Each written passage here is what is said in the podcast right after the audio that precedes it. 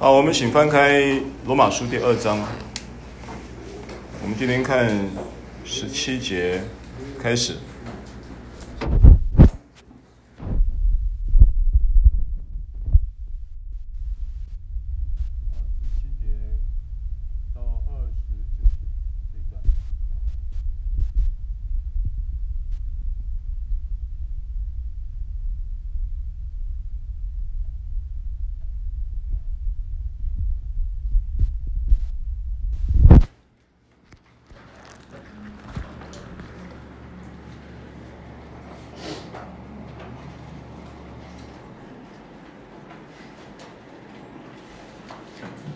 七到二九，我先读一次啊！你称为犹太人，又倚靠律法，凡指着神夸口，且指着神夸口，既从律法中受了教训，就晓得神的旨意，也能分辨是非，又深信自己是给瞎子领路的，是黑暗中人的光，是蠢笨人的师傅，是小孩子的先生，在律法上有知识和真理的模范。你既是教导别人，还不教导自己吗？你讲说人不可偷窃，自己还偷窃吗？你说人不可奸淫，自己还奸淫吗？你厌恶偶像，自己还偷窃庙中之物吗？你指着律法夸口，自己倒犯律法，玷污神吗？神的名在外邦人中因你们受了亵渎，正如经上所记的：你若是行律法的，割礼固然与你有益。若是犯律法的，你的割礼就算不得割礼。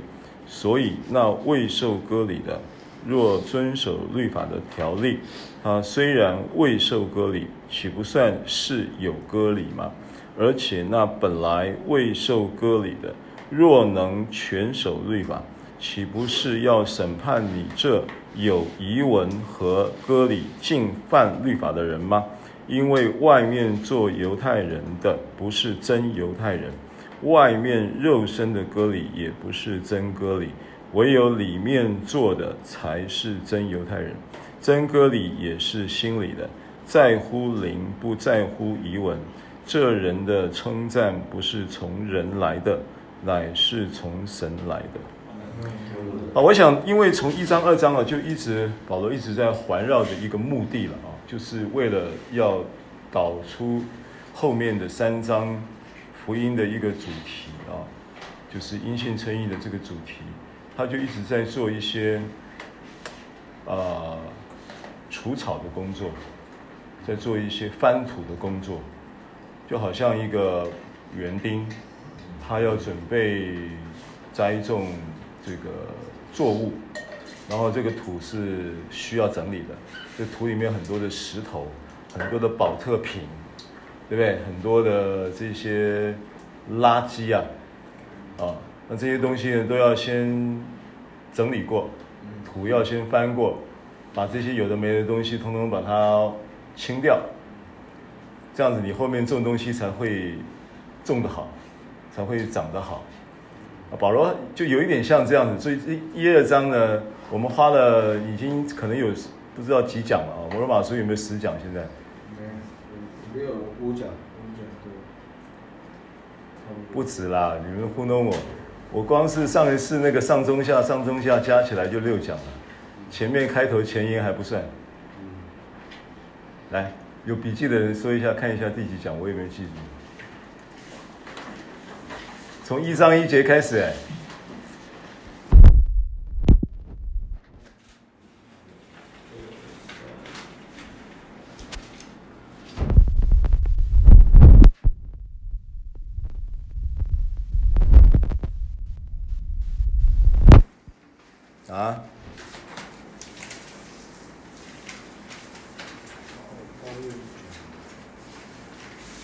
几月？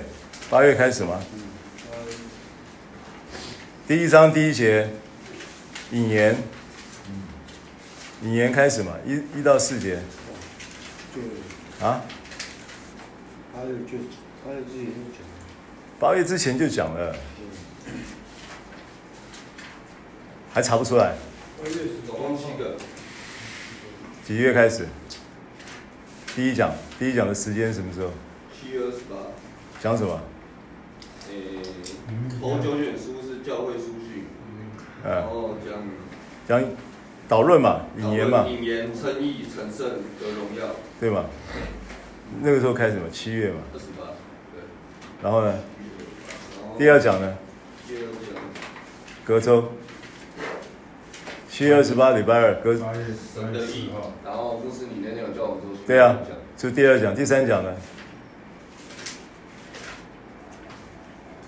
八月十八，福音核心本质与结构下，对吧？你八月几个礼拜二？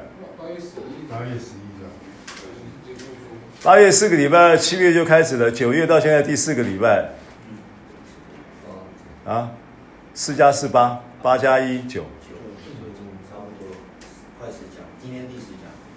反正我的印象是这样，我没算了，印象是这样，所以呃，他都在这么多都在，等于说都在铺陈，那我们还算讲的不是很，我说实在的不是很细了，没有很细了，没有说一节一节去解，啊，都是就是把经文，把经文，因为他的书写哈，这个书写的。呃，书信的那个结构呢，跟一般的书信不太一样的地方，我不知道有没有跟你们讲过。十六章二十二节有一个线索嘛，翻到十六章二十二节。十六章二十二有一个线索，他有一个同工的名字叫德丢嘛。那德丢是罗马书很重要的一个访访问编辑跟撰写的记者。所以其实呢，罗马书呢，它的结构呢，它有一点像，你看有很多问题，它是自问自答呀，而其实不是自问自答，是采访的人在问。那采访人为什么要问这个问题呢？采访人问的，他是以一个在，譬如说，譬如说我今天我们今天一个记者，我们在采访一个一个某一个官员，那关于这个官员他在这个政策上，他为什么这个事情要这样做？那他问的时候，他是代表谁问？代表民众在问嘛？所以它也代表市场，因为当时就是有那种市场，有那种谬论，有那种所谓的，呃，为反对而反对的辩证嘛。就说你那如果照你这样讲，我们就可以，呃，叫犯罪叫恩典彰，得不得？呃，能够能够彰显吗？对不对？叫神的恩典能够能够彰显出来吗？类似像这种逻辑嘛。那这种逻辑，这种问法，你你你。你就是六章是很明显的开始问这个问题，可是其实你在你在前面呢、啊，譬如说三章啊，我们还没有看到三章，但是你譬如说三章，譬如说三章，他他就说犹太人有什么长处呢？什么等等的啊，然后这这种问法，然后他们不信就废掉神的信吗？啊，即便有不信的，这有何妨呢？难道他们的不信就是废掉神的信吗？断乎不能，等等。就说，其实保罗在整理这些呃，不在做这些罗马书相关的这种论述的时候，他是在这种环境跟关系跟情况里面，在好像在做解答啦。好，所以他说神是真实，人是都是虚谎的，如经上所记，你责备人是显为公义，什么什么的，啊。若是这样，神怎能审判世界呢？若神的真实与我的虚谎越发显出他的荣耀，为什么我还受审判？你看，我们可以作案以成，作恶以成善呢？三章三章八节，为什么不说我们可以作恶以成善呢？那不是跟那个六章那个，我就可以犯罪，叫恩典显多喽？同样的逻辑嘛。作恶以成善，跟犯罪叫恩典显多是同样的逻辑，所以三章就已经不自觉的就一直呼之欲出这种论调，要去对付这种论调，所以这个论调其实在当时可能就是一个普遍的律法主义的人的反应。当时有这样的一个一个 marketing 市场上有这样的现象，所以他就会。说说着说着，又说出这样的一个啊，这样的一个一个一个类似的那个话语出来，对不对？啊，这是诽谤我们的人有这个说我们有这个话，这等人定罪是该当的，有没有？第八节下半节，是不是？就说的很直白嘛。好，所以呃，就是这样的一个一个一个情况。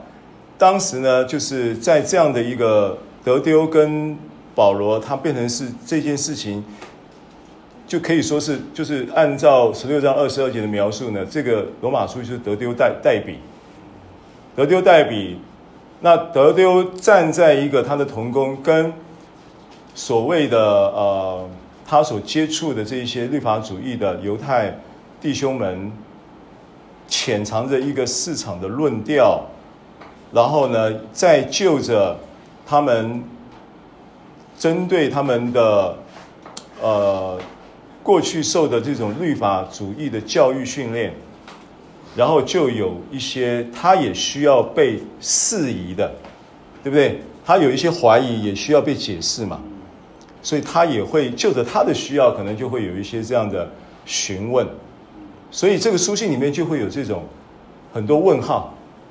啊，那个呢啊，是吗？呃，是这样子吗？是，我们就可以作恶以成善吗？啊，是不是？等等的这些问号，一般的书信比较少这样的这样的做法，因为你是单方面在写的话，你就是主动的表达嘛，你不会有自问自答啊，所以这个是罗马书的一个一个呈现的一个它的语法也好，或者是它的。文字的逻辑啊，是这样的一个情况。好，那所以一二章都在铺陈这个，铺陈这样的观念。那到了十七节，二章十七节开始，我们今天要讲的这一段呢，重点就在讲到说，律法真正的呃彰显，不是说律法没有价值。是你们犹太人的所高举的律法的，不是高举到律法的核心，也没有高举到律法的良善，也没有高举到律法的公义，也没有高举到律法的精神，已经弄出一些花拳绣腿。他就在讲这个了，这一段就在讲这个了。你搞出一些一招半式，你就想闯江湖。你就觉得你是瞎子给，你是要给瞎子领路的，结果是瞎子领瞎子。你根本你还不知道你是个瞎子，真的你是个瞎子的人，你还知道找一只导盲犬吗？那你不知道你是瞎子的那个瞎子更可怜了。这一段圣经他就在讲这个意思，就是你们前面前段讲到律法主义的虚空，那这边讲到就是。重点不在乎那个仪文，重点不在乎那个律法的行为。好，所以有一个观念很重要。很多时候，譬如说马太福音五章十七节，请你翻到马太福音五章十七节，耶稣讲的话，登山宝训很关键的一节圣经。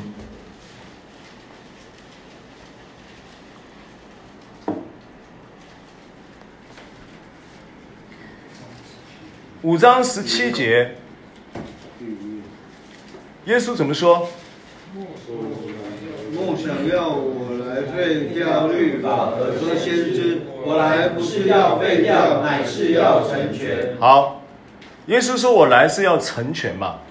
那成全这个词，我记得我很久以前就查过这个圣经的。这个词它的原文的意思是补全的意思，就是律法，律法在人间没有被实践嘛。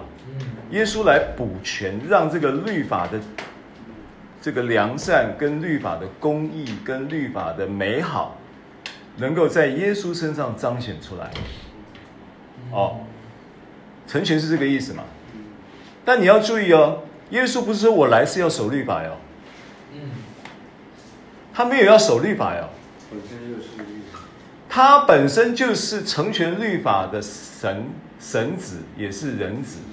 当他是神子身份的时候，他已经具备了律法本质里面一切的正面的所谓的公义、良善、圣洁的本质。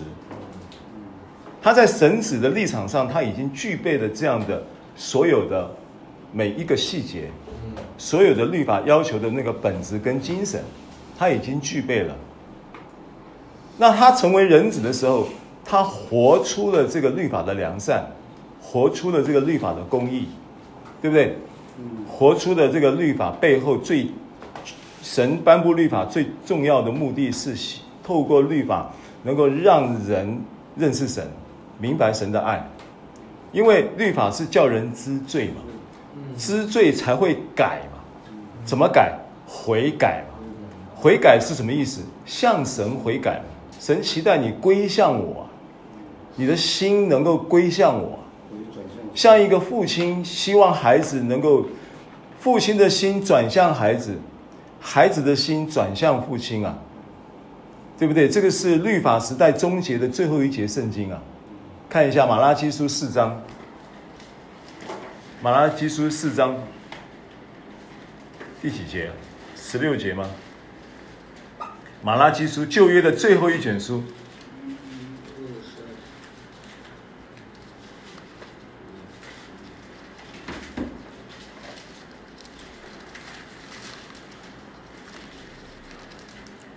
应该是最后一节圣经哦。一千一百二十六页。嗯，第六节。第六节嘛，对不对？耶和华大而可畏之日未到以前，我必差遣先知以利亚到你们那里去，他必使父亲的心转向儿女，使儿女的心转向父亲，免得我来咒诅遍地。好，那以利亚其实不管先知是谁了，旧约当中你讲讲以利亚是先知的代表，啊，然后讲摩西也是先知的代表，啊，摩西、以利亚都是很重要的代表嘛，嗯，一个是律法的代表，一个是先知的代表，那这两个都是预表基督嘛，所以重点不是以利亚要来，是基督要来嘛，以利亚在这边是预表基督嘛，那基督来他就是要带一个祝福，基督来带什么祝福？因为免得我来咒诅遍地，你要用新约眼光来解读。免得我来咒诅遍地的意思，就是你们要得恩典嘛，你们要得祝福嘛，祝福跟咒诅相对，对不对？所以他免得我来了咒诅遍地的意思，就是我来要祝福你们。那借着谁来，你们得得福？借着这个新约的以利亚，新约以利亚是谁？耶稣基督嘛。所以你要这样子看，你就看懂。那耶稣基督来到底要做什么？他说：“使父亲的心转向儿女，儿女的父亲转向父亲。”这个是当然指的普世的一个价值。那这个普世的价值，这个话怎么讲呢？好，有那么一个牧师，一个神学家牧师，我忘了他名字。他说了一句话，他说：“这个世界上所有的设计，世界上所有的所有的问题都可以追溯。”做到一个根源，这世界上所有的问题，尤其是社会问题，嗯，都可以追溯到一个根源。这个根源就是一句话：男人没有尽到责任。没有，没有管到。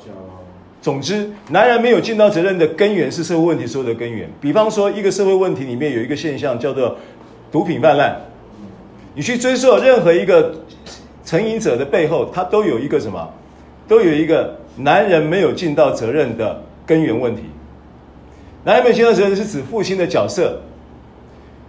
那你说，那我父亲很好，我父亲不不是他不好，不是好不好的问题，是他在所有的问题。今天这一个问题的根源是男人没尽到责任的意思，就是说父职父职的诠释。父职的彰显，在圣经中的要求，跟在社会上的要求标准是不一样的。社会上的要求标准，父亲干什么？尤其亚华人社会，赚钱。父亲没有陪伴孩子的观念的。在亚洲社会是不是这样的？华人社会是不是这样的？父亲没有这个观念的。父亲认为他赚钱。把钱拿回家，他就尽到父亲的责任。其实父亲的责任比这个更大的责任是，他要教导，他要教导孩子。那我问你，教导孩子，你说我嘎嘎每天啊，嗯，闲那也没天啊，你耶，你嘎也关系有问题嘛？嗯，了解我的意思吗？嗯，他为什么不听你的？照理讲，儿孩子听父亲很正常啊。孩子遇到问题的时候，他没有人可以讲的时候，他寻求父亲的帮助，然后问问说：“我该怎么做？”这种时候应该很多。为什么孩子不问你，去问他同学？结果瞎子领瞎子嘛。嗯。问题在哪里？问题在你，你搞错了，你的生活价值观就已经搞错了。你生活的价值，你父亲的角色扮演跟存在，不是只是赚钱养家。赚钱养家实际上当然是责任之一，但是他的顺位第一重要的是，你要跟你的孩子之间有一个。健康的、美好的关系，这个孩子才不会在你的父亲的职分底下被隔离。很多父亲一一厢情愿，所以到后来，到后来孩子回到家的时候，根本就是看到父亲坐在客厅，赶快躲到房间去，一躲就躲一天不回不出来。不不不是我，你就是每一个都一样，而且这种情况不分。不分这个什么呃背景啊、年龄层次啊、学历呀、啊，然后各种的专业领域，你大学教授的父亲更糟糕。我见过那个将军父亲的孩子，精神分裂，独生子，敢入院弟兄啊，精神分裂，还没有来以前就已经二十五岁就发病，到我们那里的时候已经四十五岁。二十年，这种情况，只因为他爸爸是个将军，跟社会地位、跟学历、跟能力没关系。那我我们马拉基书在讲的就是讲这个，父亲的心到底是转向了工作，父亲的心转向了社会地位，父亲的心转向了选票。你是政治界的，你就搞选票嘛。父亲的心到底转向了什么？转向了你的你的满足感。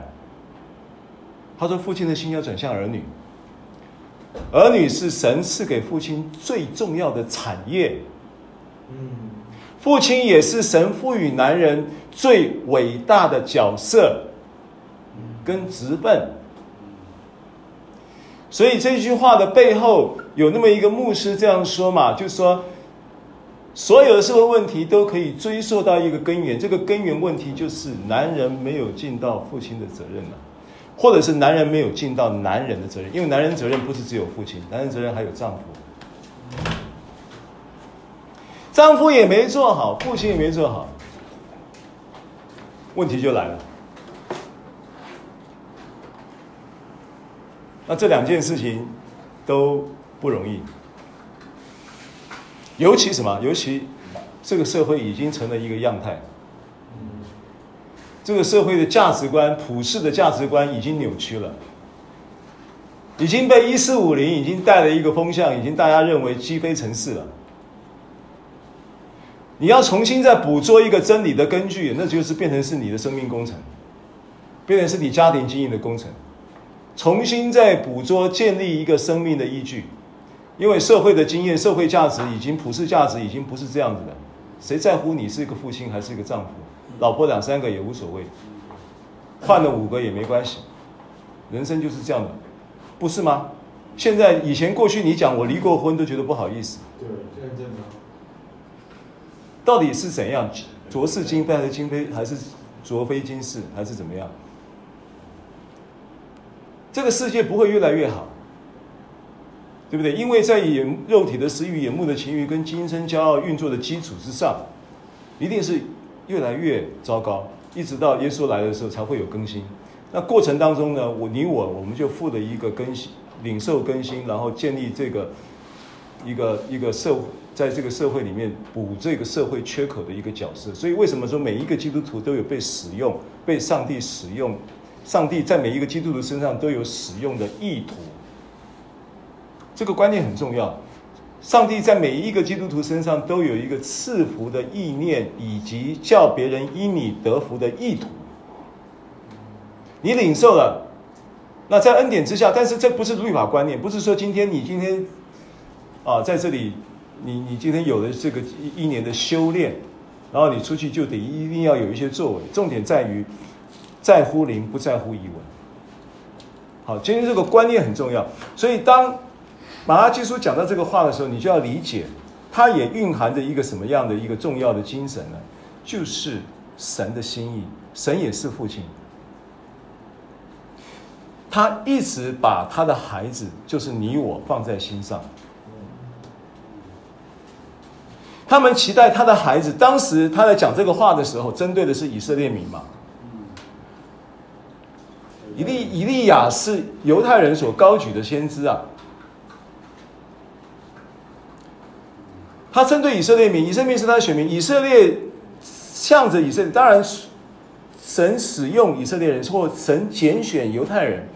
他是为着整个外邦世界，他是为着万民，神是胸怀万民，然后拣选了犹太人，拣选了以色列民族，作为他的爱与恩典的 demo，盼望透过这个 demo，这个小小的弱小的族群，我上次讲过，他为什么不选埃及人？当时埃及是世界大国嘛。就好像现现在的美国一样嘛，对不对？最强的嘛，经济、政治、军事都是最强的嘛。他为什么不选埃及人？他为什么要选以色列人？这么弱小的一个民族，而且几乎要在在在埃及的时代就已经几乎，嗯，就是做奴隶的那个时代，就就是就是为了防止这个这么大批的这些的劳工资源啊。奴隶嘛，嗯埃及政府的时候掌握了很大宗的劳工资源，以色列人又会生，你知道吗？一生八个十个，半打一打这样生啊。犹太这个这个希伯来富人啊，然后他那个那么大批的劳工资源，他为了要掌握他们，掌握了多久？四百年呢，抄他们了，抄他们这些劳工资源，让他们不要离开这个。不要离开这个这个埃及，然后在摩西生下来的时候，就要把所有的长子就要灭，要灭了，要干什么等等，让他们就是失去那种所谓的家庭经营、民族遗遗传什么等等的这种心智啊，灭灭族，但是又不不全灭，就是有一点资源就好，灭长子就可以了。那今天，埃及的预表的是世界，肉体的私欲、眼目的情欲、今生的骄傲，就是埃及所，就是这个世界所建立的一个运作基础。而这个运作基础，它也在灭长子啊。长子现在是谁？灭基督嘛。灭基督。灭基督什么意思？就这个世界肉体的私欲、眼目的情欲跟今生的骄傲的运作，透进透过你滑手机，就灭掉你心里的基督了。你心里的基督预表你心中的能力，你心中的基督预表你心中的这个繁衍的力量，生命繁衍的力量，预表的智慧，预表的这些东西就在消磨啊，消磨你心中的基督。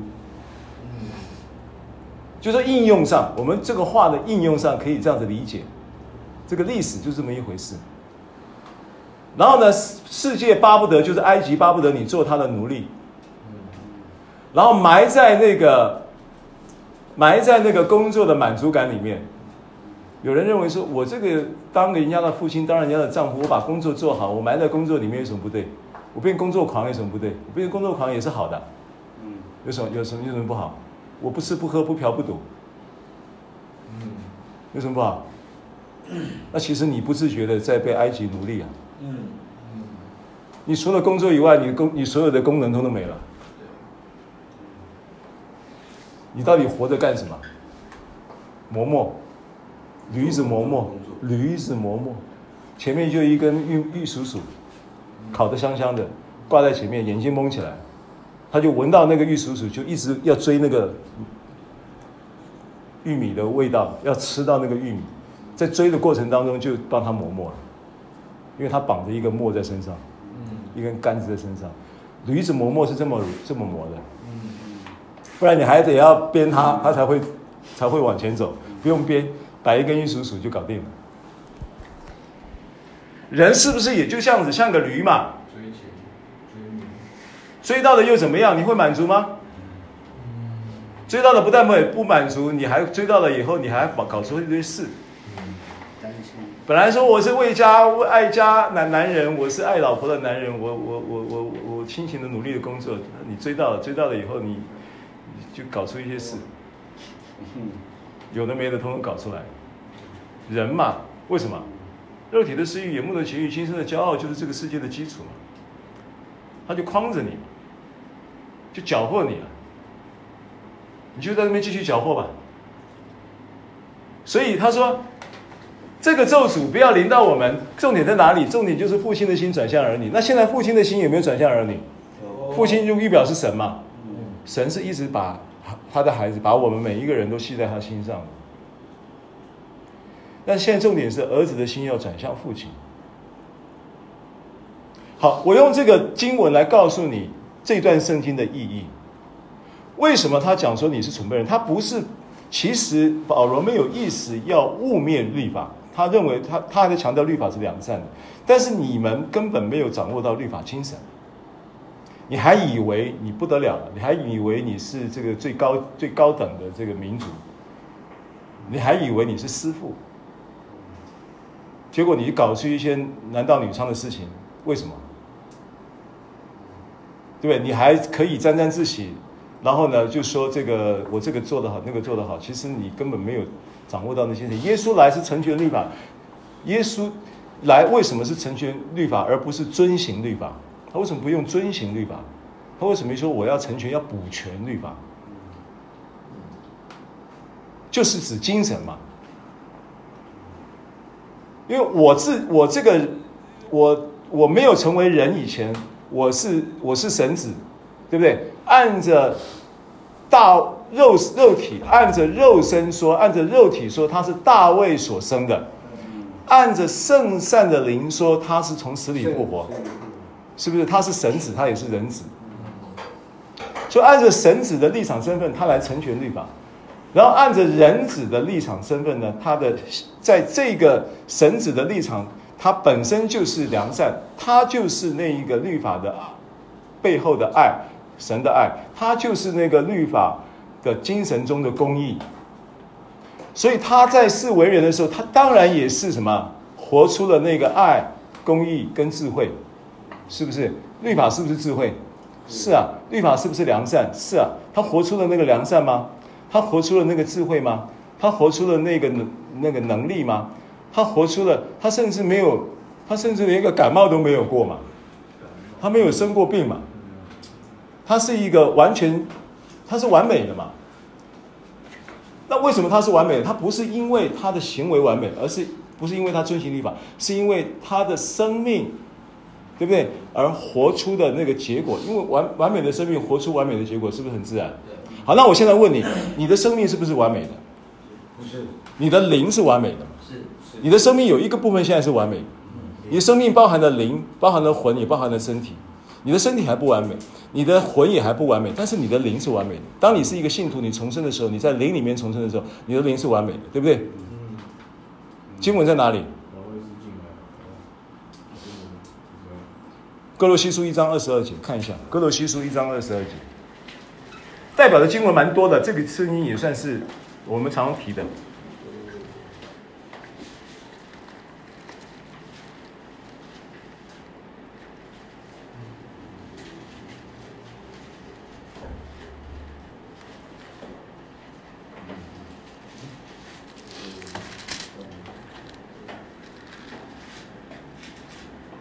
二十二节对不对？但如今，但如今他借着基督的肉身受死，叫你们与自己和好。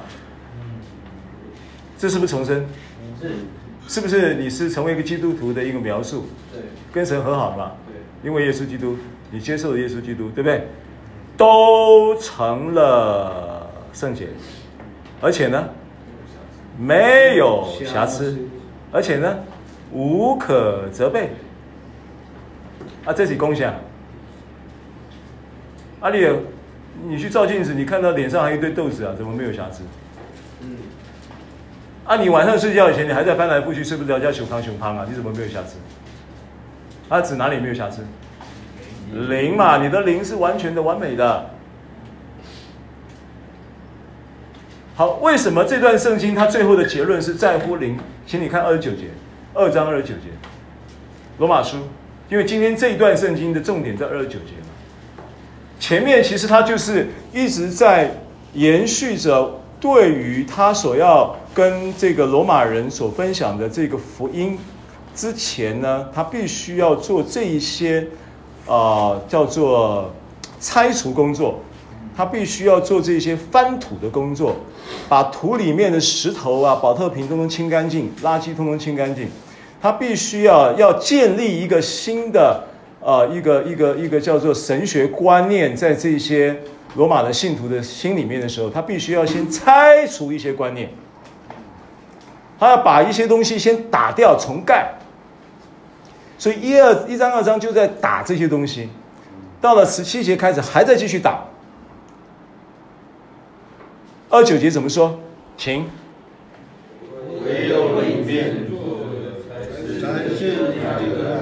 真格里也是心里的在乎灵，在乎仪文。这人的称赞不是从人来的，乃是从神来的，对不对？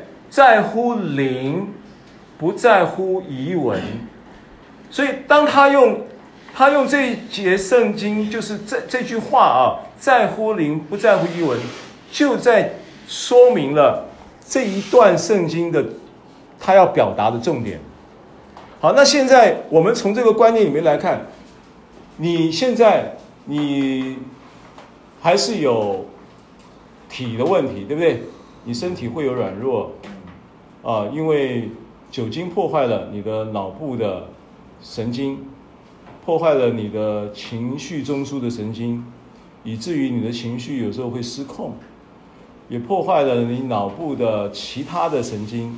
以至于你会忘东忘西，走到厨房不知道要干嘛，上了回到房间又忘记了你现在为什么要回来，上厕所，不至不至于忘记抽卫生纸了啊。总之，你会有一些体的软弱，你会有一些魂里面思想的软弱，你会有一些情绪的软弱，但你要意识到你的灵是完全的，在乎灵不在乎仪文的意思就是说，你不要在乎这些软弱。你不要在乎这些软弱，你要在乎你在基督里你是谁。你要在乎的是你已经是神的孩子，你已经有了从神来的 DNA，这个 DNA 的威力总要发，总有一天要彰显出来。这个过程你必须要配合他的，就是你要借着意识到这件事情而产生信心。不然你就看这些豆子，看这些现象，看这些状况，看这些这个忘东忘西的事情，你就对觉得自己没有盼望的，你就觉得自己是没有明天的。那圣经上的话，这不是我的话嘛？如果今天是我掰出来一个理论，你没你你你只能当参考，这是圣经的话呀。圣经的话，它如果不能够在你的心中先建立一个权威性。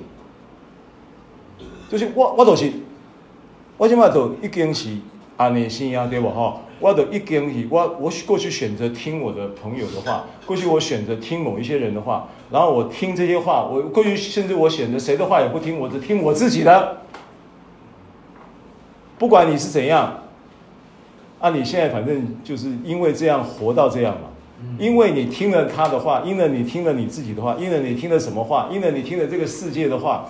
这个埃及的声音，法老王的声音，然后呢，然后呢，那、啊、你现在是这样，那现在重新建立一个新的发话的对象，这个发话对象是主耶稣基督透过圣灵要跟你发话，这个发话对象是主耶稣基督透过圣经的教师，透过教会的牧师，透过很多人弟兄要跟你发话。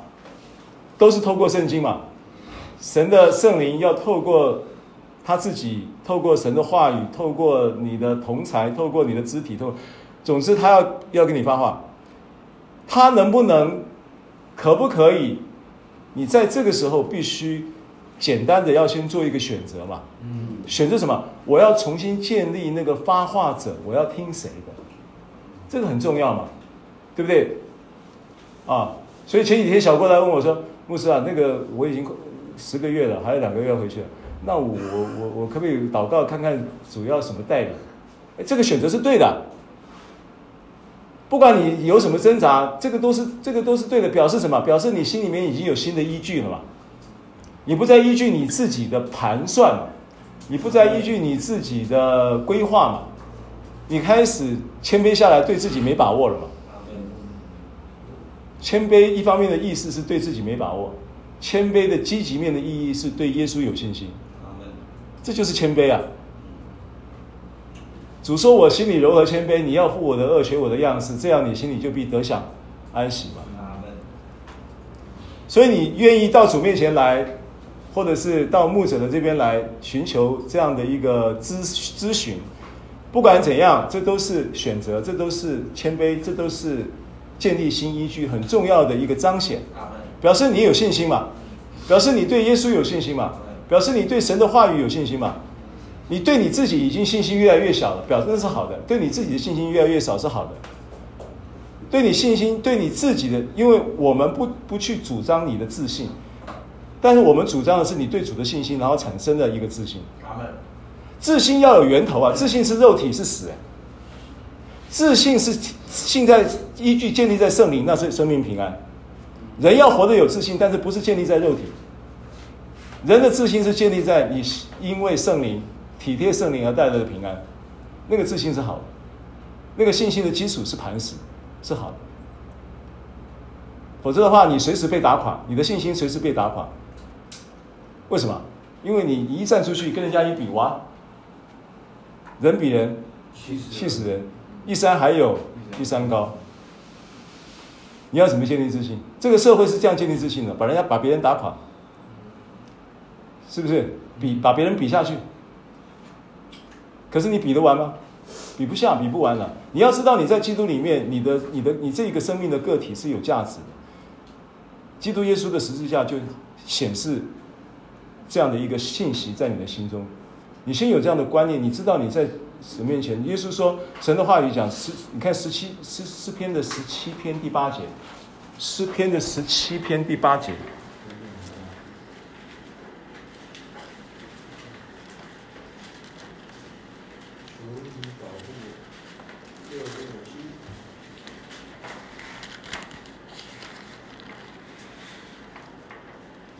诗篇的十七篇第八节，求你保护我，如同保护眼中的瞳人，将我隐藏在你翅膀的印下。啊，这个保护当然是是保护的意思，字面上是这个意思。其实他也在什么？其实他也是在做一个，不是只是消极面做一个护卫，他的意义是，他也在做一个 promotion，给你做一个。新的定位，他的定位你什么？定位你说你是他眼中的同人。写诗人的感动是他感受到他被爱，你知道吗？为什么？眼中的同人什么意思？眼中的同人就是他的瞳孔里面有你啊。他的瞳孔里面有你是什么意思？他一直眼目不离开你啊。你知道什么样的人会一直眼目不离开他的对象？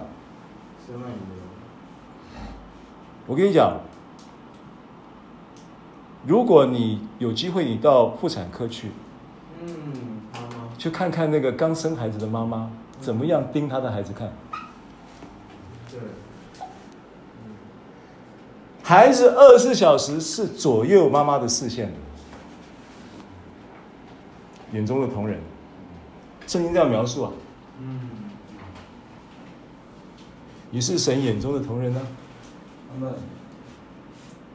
哎，这是很重要哎，这样的认知很重要，这样的认知让你的心可以转向父亲嘛，这样的认知可以让你在这个基础之上重新建立你自己生命的、人生的叫做呃生活观、价值观，还有人生观。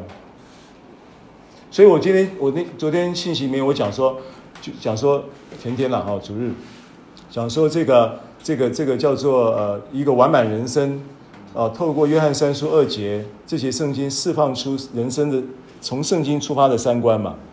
第一个是健康的生活观，嗯，对不对？哦，第二个是给予的人生观。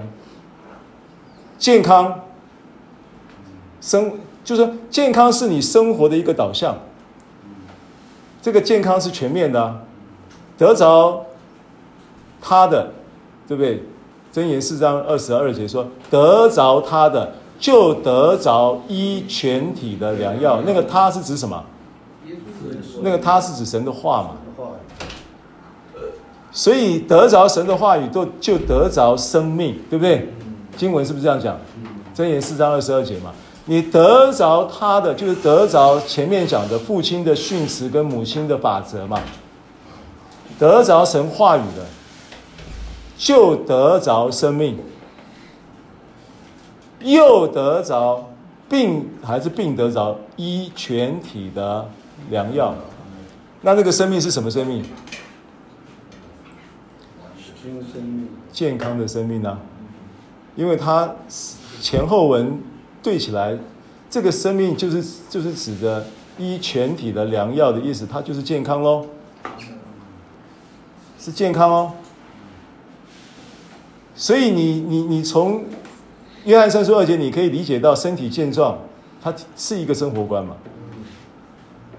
然后而且不是只有身体健壮啊，它是全面健康啊。我常常讲说，你今天如果肚子痛被医好了，然后你癌症被医好了，但是你心里面的苦毒没有没有没有释放，对不对？你心里面的嫉妒，对不对？对人还是这些东西都是都不是神医治的一个呃等级跟概念了。神医治是得着生命了，得医全体的良药。嗯，所以灵魂兴盛了。身体就健康了。灵魂兴盛怎么兴盛？就是神的话语让你兴盛啊。兴盛的概念是从更新开始的嘛。你的思想更新开始了，你就你被神的话语更新了，你就你这个人生命就兴盛起来了。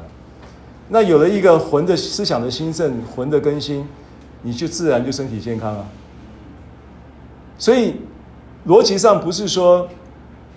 医治的运行不是说只是仅止于说今天按手祷告病好了，啊，本来这个肚子痛医好了，本来这个心脏病医好了，什么？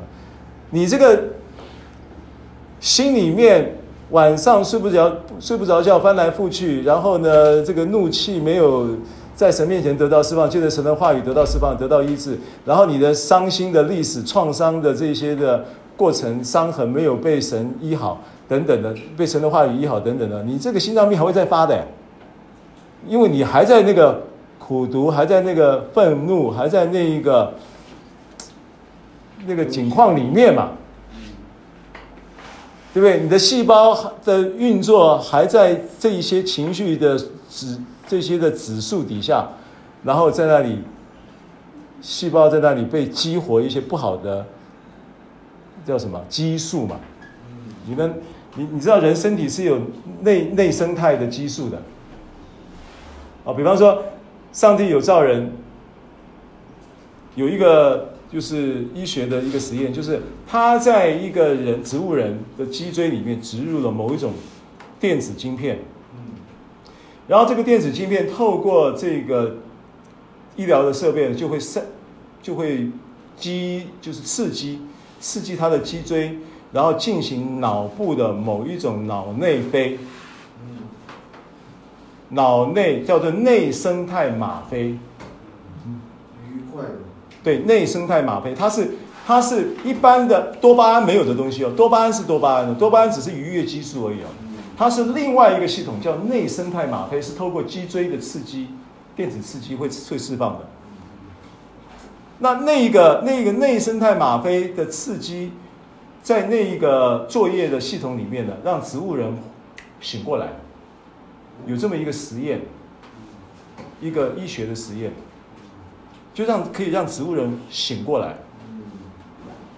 我的意思是说，上帝在造人的时候，他人体本身就有医医疗的机制，叫做治愈能力嘛，治愈能力啊。那现在那个晶片是什么？神的话。神的话就是晶片啊！你真的某一方面你已经变植物人了嘛？某一方面啊，你已经不动弹不得了嘛？是不是？你需要内生态吗啡的激素让你活过来、醒过来，所以它使我的灵魂苏醒。Revival，苏醒的概念本身就是复活的概念。所以为什么耶稣基督的复活会跟你发生关系？所以在乎灵，不在乎仪文，就这个意思。好，我们接着，因为我不这样子讲，你对这个圣经就是字句而已了，读过就算了。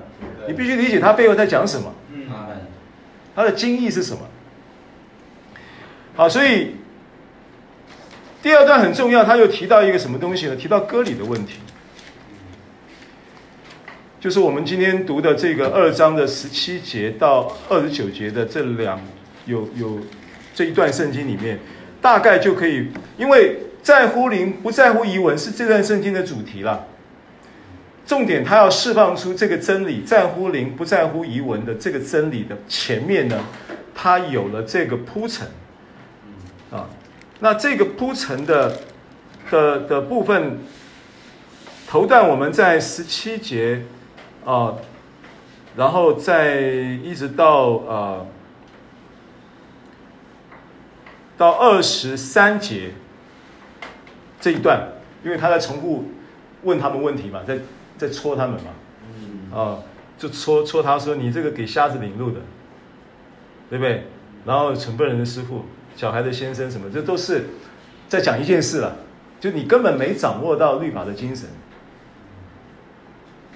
啊、哦，你只是花拳绣腿、一招半式就想闯江湖。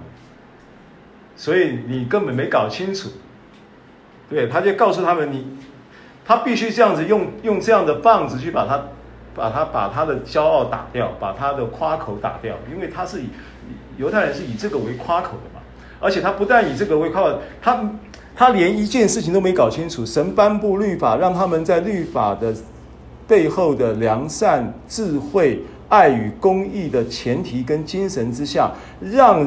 这些人呢，受了律法的规范，能够把他被拣选的这一个子民的身份、跟荣耀、跟尊贵，能够彰显出来，让外邦万族万国的这些人能够羡慕，哇哦！然后呢，来归向耶和华。这是耶和华颁布律法给他们很重要的宣誓嘛。经文是在十在出埃及记十九章五节嘛，不用翻了，没有时间。十九章五节。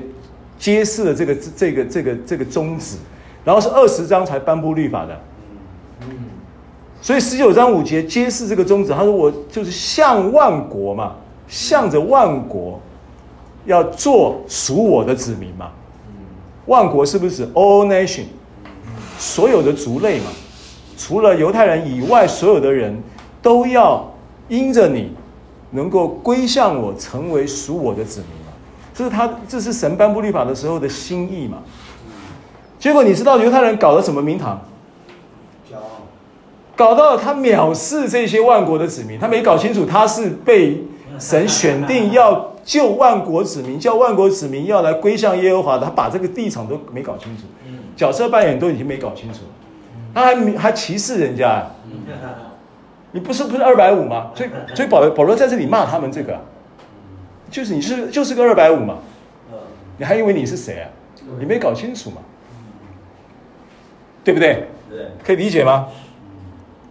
好，这是到二十三节，二十四节他讲说，神的名在外邦人中因你们受了亵渎，正如经上所记。那你要记一下这几处圣经哈，因为他并没有标示说是经上所记，然后就如经上所记，一般的经文都会引用。旧约某一处圣经的一句话、两句话，对不对？譬如说一章的那个一章的时候，不是有很多引用的圣经吗？不是一章啊，二章的。一章，一章啊。经上所记，一人必因信得生。对啊，这个是一章里面就从开始就有的嘛。还有一段是一拖拉古啊。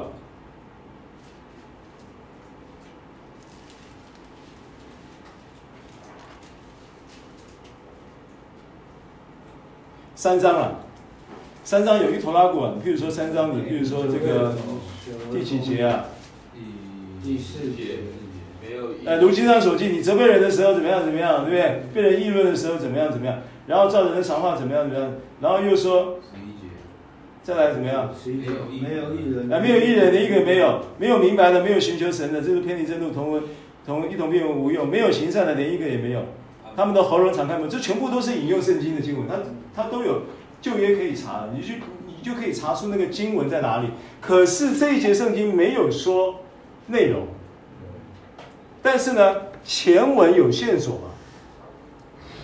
因为他讲的线索是什么？就是说你你你你你其实你是亵渎了，你你你的你自你自自己犯律法玷污神，在外邦人中因你的名受了。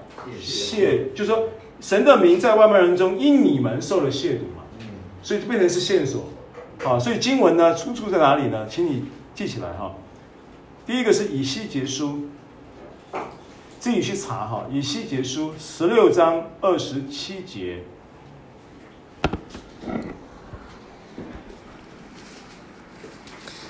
然后呢，另外一一一一处呢，你要看一下，另外一处是。以西结书三十六章的二十二到二十三节，这个要翻一下。二十二到二十三节，十六章二十七节先记起来，不用翻。好，第三处你也先记一下，等一下再来翻以西结书。第三处呢是以赛亚书的五十二章第五节。好，这都是在旧约里面出现了神的名在外邦人中因以色列人受了亵渎。五十二章五节，这是经文的出处啊。那我们看一下以西结书的三十六章二十二到二十三节。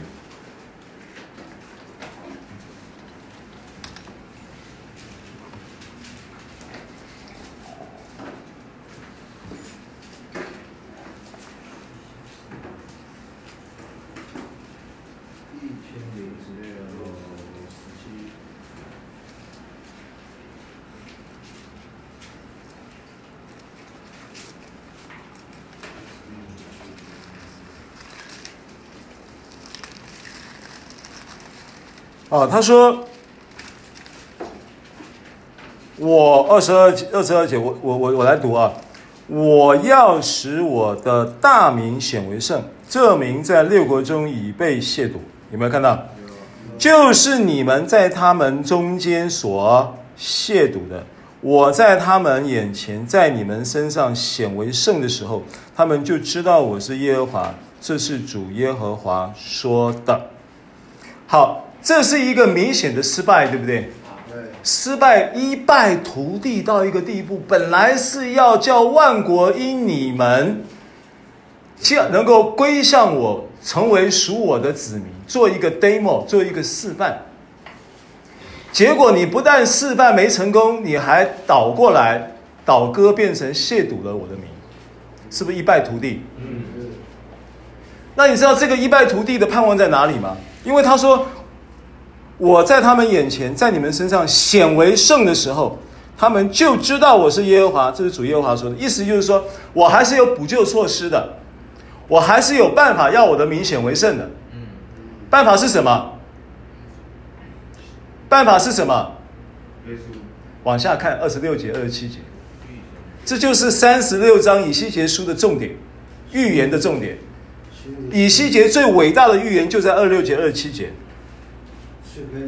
我也要赐给你们一个新心，将心灵放在你们里面，又从你们的肉体中除掉实心，赐给你们肉心。我必将我的灵放在你们里面，使你们顺从我的律例，谨守遵行我的典章。这是指什么？